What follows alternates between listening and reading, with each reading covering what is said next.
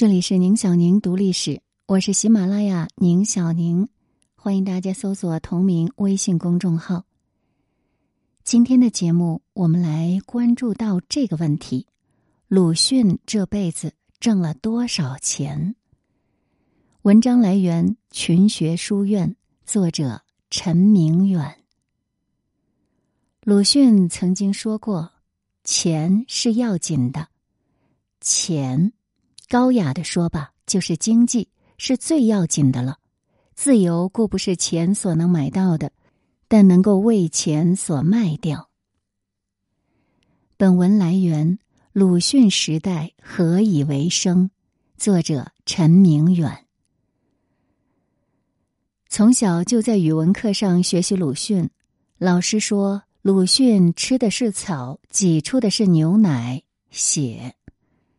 在青少年的心目中，他身着朴素的中式长衫，再冷的冬天也不戴手套、围巾，一年四季穿一双黑帆布面胶底鞋，头发乱蓬蓬，很长也不剃。听老师说，国际友人史莫特来邀请鲁迅在大饭店吃饭，西仔竟然看鲁迅衣衫朴素而不准他进门。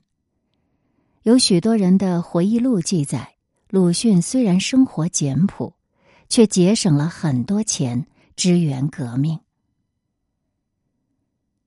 在史无前例的时代，二十五岁的我从中国科学院被押送到农场，这里不发工资，每月才十五块人民币的最低生活费，人拉犁扛石料。干牛马活、吃猪狗食之余，还改不掉臭毛病。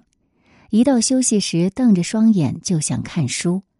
幸好农场还有一套鲁迅全集，这是作为革命文献发下来给群众轮流自学的。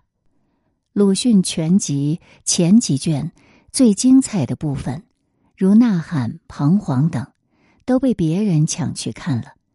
连两地书及外籍时宜都轮不到我，只有那上下两册簇新精装的鲁迅日记（一九一二至一九三六），谁都是翻了翻也不愿过目的，就扔在角落里。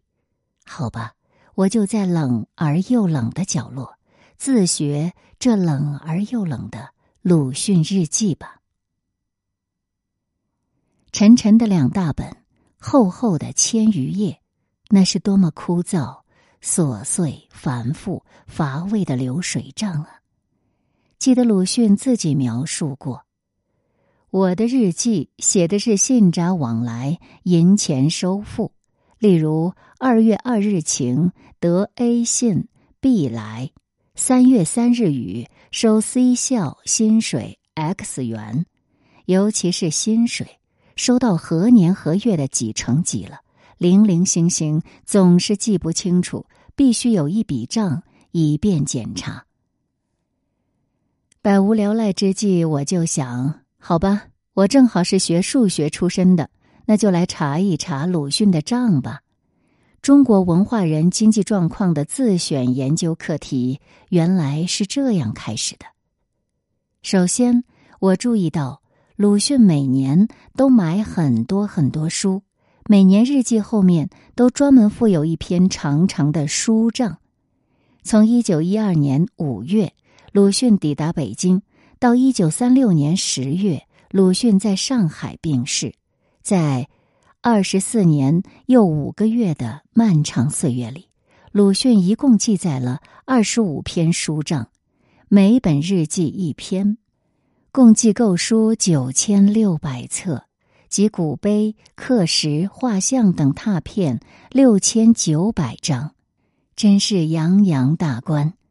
一看书名，就像翻开菜谱一样，那都是很好的书，其中有很多很珍贵的书，这是我最羡慕的。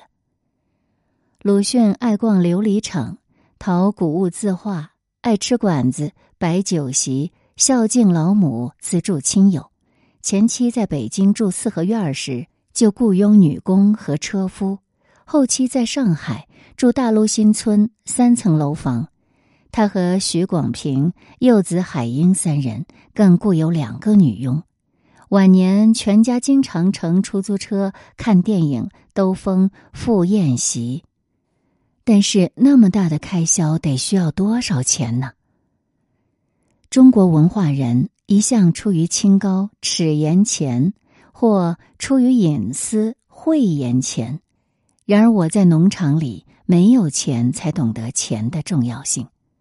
鲁迅一九二三年曾向我们的祖父母一辈人做过娜拉走后怎样的报告，一针见血的挑明了。他写道：“梦是好的，否则钱是要紧的。钱这个字很难听，或者要被高尚的君子们所非笑。但我总觉得钱。”高雅的说罢，就是经济，是最要紧的了。自由固不是钱所能买到的，但能够为钱所卖掉。为准备不做傀儡起见，在目下的社会里，经济权就见得最要紧了。见《鲁迅全集》第一卷第一百六十一页。那么，鲁迅这一生究竟挣了多少钱呢？没有人精确统计过，因为太费事了。只有像我这样的傻瓜才干这样的傻事。我庆幸那十年我没有白过。收获之一就是算清了鲁迅二十四年又五个月及八千多天的账。按照鲁迅在日记中的自述，他的收入是来自下列四个方面：第一是公务员收入。民国一成立，鲁迅就应蔡元培之召担任教育部公务员，时间长达十四年之多。这是鲁迅在北京时期的正式职业。他的名义收入如下：一九一二年五到七月，每月津贴六十银元；八到九月，每月半俸一百二十五银元；十月后定薪俸。二百二十银元。一九一三年二月后，薪俸二百四十银元；十二月后仅有九成，即二百一十六银元。一九一四年八月，薪俸增为二百八十银元；一九一六年三月后，增为三百银元。一九二四年一月，民国十三年一月。社会教育司职员表载有周树人应得四等三级年功加俸，那就是每年的加薪，这个数额是三百六十银元。但是二十年代以后，教育部经常拖欠，实发三分之二，也就是平均月付二百银元左右。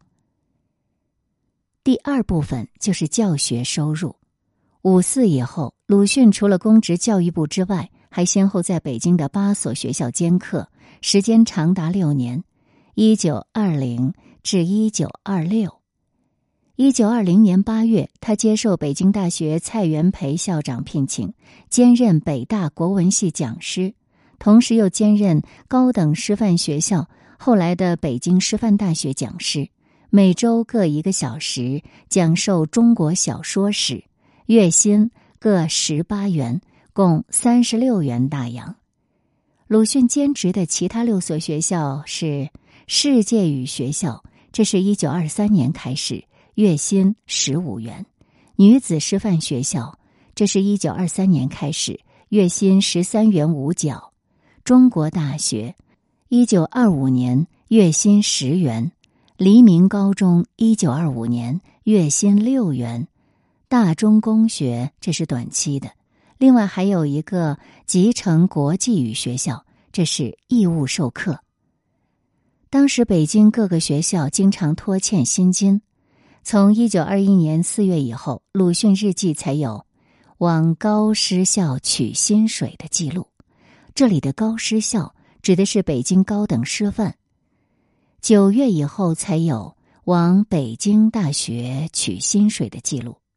一九二一年，鲁迅日记载收入讲课费五十二元，并非全部。一九二二年日记缺失。一九二三年，鲁迅日记载收入讲课费一百二十九元。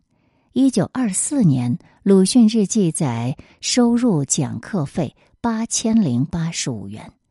一九二五年，鲁迅日记载收入讲课费七千二百八十三元。期间，他去西安讲学一个星期，得奖学费三百元大洋。一九二四年，在鲁迅的经济生活中，这是一个转折点。在他的年收入构成中，第一次出现了本职收入少于业余收入的情况。他的本职收入当然是教育部的薪水，业余收入呢是包括他的讲课费、稿酬、版税。业余讲课和写作收入占百分之五十九，超过了一半。而本职收入仅占百分之四十一，还不到一半。一九二六年八月，鲁迅离开北京赴厦门大学，由林语堂推荐专任厦大国学院研究教授，月薪国币四百元。一九二七年二月，鲁迅在广州中山大学受聘担任文学系主任兼教务主任，月薪国币五百元。第三份收入指的是大学院特约撰述员收入。从一九二七年十二月到一九三一年十二月，整整四年又一个月中，由蔡元培推荐，鲁迅受聘为大学院特约撰述员，得月薪三百元大洋。在一九二九年一月起的鲁迅日记里。改称为教育部编译费，这实质上是一回事。由大学院和教育部定期支付四十九月之久，未曾拖欠，共计一万四千七百元大洋，折合黄金四百九十两。第四份收入就是写作、翻译和编辑的收入。一九零七到一九零八年，鲁迅曾有。《人之历史》等多篇论文在东京、河南杂志上发表，稿酬约为千字两个银元，共约得一百银元。他和二弟周作人一起翻译外国小说，也得到二百银元左右的稿酬，主要是用于贴补家用。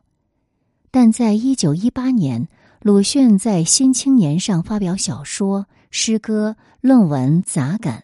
这都是不计稿酬的无私奉献。到一九二三年，他的日记里才开始有收入稿酬的记载。后期，鲁迅在上海除了领取大学院津贴以外，主要是以卖文为生，也就是作为自由职业者，依靠版税、稿酬和编辑费生活。一开始，北新书局每月支付给鲁迅的版税是国币一百元。和《奔流》杂志编辑费一百元，他在报刊发表文章的稿酬为千字五到十五元。鲁迅每月收入至少五百元，生活就比在北京时宽裕的多了。但是，北新书局经理克扣大笔版税。一九二九年八月，鲁迅找到律师与之谈判，维护了自己的著作权。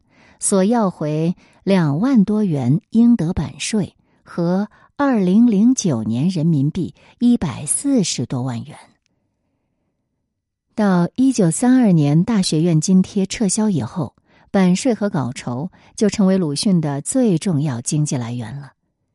据我统计的结果，一九一二年春到一九二六年夏，鲁迅在北京期间共收入银元大约。四万一千元，其中一九二二年日记残缺，所以这个数呢只是估计。月平均二百四十五元。一九二六年夏到一九二七年秋，鲁迅在厦门和广州期间，这整整一年共收入教学费国币五千元，月平均四百一十七元。一九二七年秋到一九三六年，在上海期间，他共收入国币、法币七万五千二百七十八元四角一分，月平均六百九十七元。在鲁迅时代，银元指的是银洋或者是国币兑换券，购买力是怎样的呢？从一九一二年到一九三六年，国内的物价基本稳定，升降平缓，浮动不大。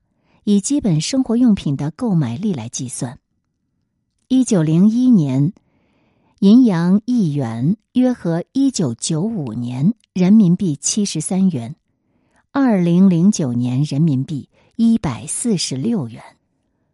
一九一二年，银洋一元。约合一九九五年人民币五十元，二零零九年人民币一百元。一九二一年银洋一元，约合一九九五年人民币四十四元，二零零九年人民币八十八元。一九二五年银洋一元，约合一九九五年人民币三十八元，二零零九年人民币七十六元。一九三零年。国币一元约合一九九五年人民币三十五元，二零零九年人民币七十元。一九三六年法币一元约合一九九五年人民币三十元，二零零九年人民币六十元。所以算起来，鲁迅这二十四年间收入的银元，大概相当于如今的多少钱呢？按照实际购买力计算，根据历史资料来换算，一九一二年一元银洋约合人民币一九九五年五十元，二零零九年一百元；一九二七年一元国币约合人民币一九九五年三十五元，二零零九年七十元；一九三六年一元法币约合人民币一九九五年三十元。二零零九年六十元，由此就可以计算鲁迅历年收入对于日常生活用品的实际购买力，给出一个比较符合真相的描述了。也就是说，鲁迅前期在北京时期是以公务员职业为主，十四年的收入相当于一九九五年人民币一百六十四万元，二零零九年的。三百二十八万元，平均月收入相当于一九九五年人民币九千多元，二零零九年人民币近两万元。鲁迅中期，也就是厦门、广州时期，在这一年呢，专任大学教授，年收入相当于一九九五年人民币十七点五万元，二零零九年的三十五万元。平均月收入相当于一九九五年人民币一点四万多元，二零零九年的三万元。鲁迅在后期，也就是上海时期，完全是自由撰稿人身份，九年收入相当于一九九五年人民币二百二十六万元，二零零九年四百五十二万元以上。平均月收入相当于一九九五年人民币两万元，二零零九年的四万元左右。如果不计入一九二二年的收入，那么因为他的日记缺失了那一年，二十三年间呢，共收入一百一十九万八千七百三十三元，相当于一九九五年人民币四百零八万元。二零零九年的八百一十六万元以上。从公务员到自由撰稿人，鲁迅完全依靠自己挣来足够的钱，超越了官的威势，摆脱了商的羁绊。值得注意的是，他作为自由撰稿人的年收入，超过了他作为公务员年收入的两倍，而钱。就是他坚持任性战斗的经济基础。鲁迅的收入除了足以保障全家，包括母亲等的中等水平生活费以外，还有富余。他为了写作、艺术、教学、研究等购置的图书就达到十六万多册幅。二十四年中，共计耗资十三万多银元。相当于一九九五年四十五万多元，二零零九年九十多万元人民币。占他总收入的九分之一左右。然而，鲁迅有了那么多的金钱之后，却丝毫不为金钱所动，他始终保持勤俭奋斗的本色。我在农场的岁月里算清了鲁迅这一生的经济账目，才算睁开眼睛看清楚了。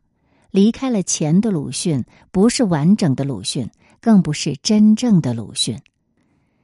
多少夜晚，在暗淡的灯光下，透过一千多页密密麻麻的银钱账目的算草，我解读了鲁迅和钱的纽带。后来。在二十世纪八十年代和九十年代，我又两次按照鲁迅日记和相关资料做了反复验算核实，得出了大致准确的数据。令我感到欣慰的是，鲁迅以他脑力劳动所得总收入相当于一九九五年人民币四百零八万元，二零零九年八百一十六万元以上。成为名副其实的中间阶层及社会中间，他受之无愧。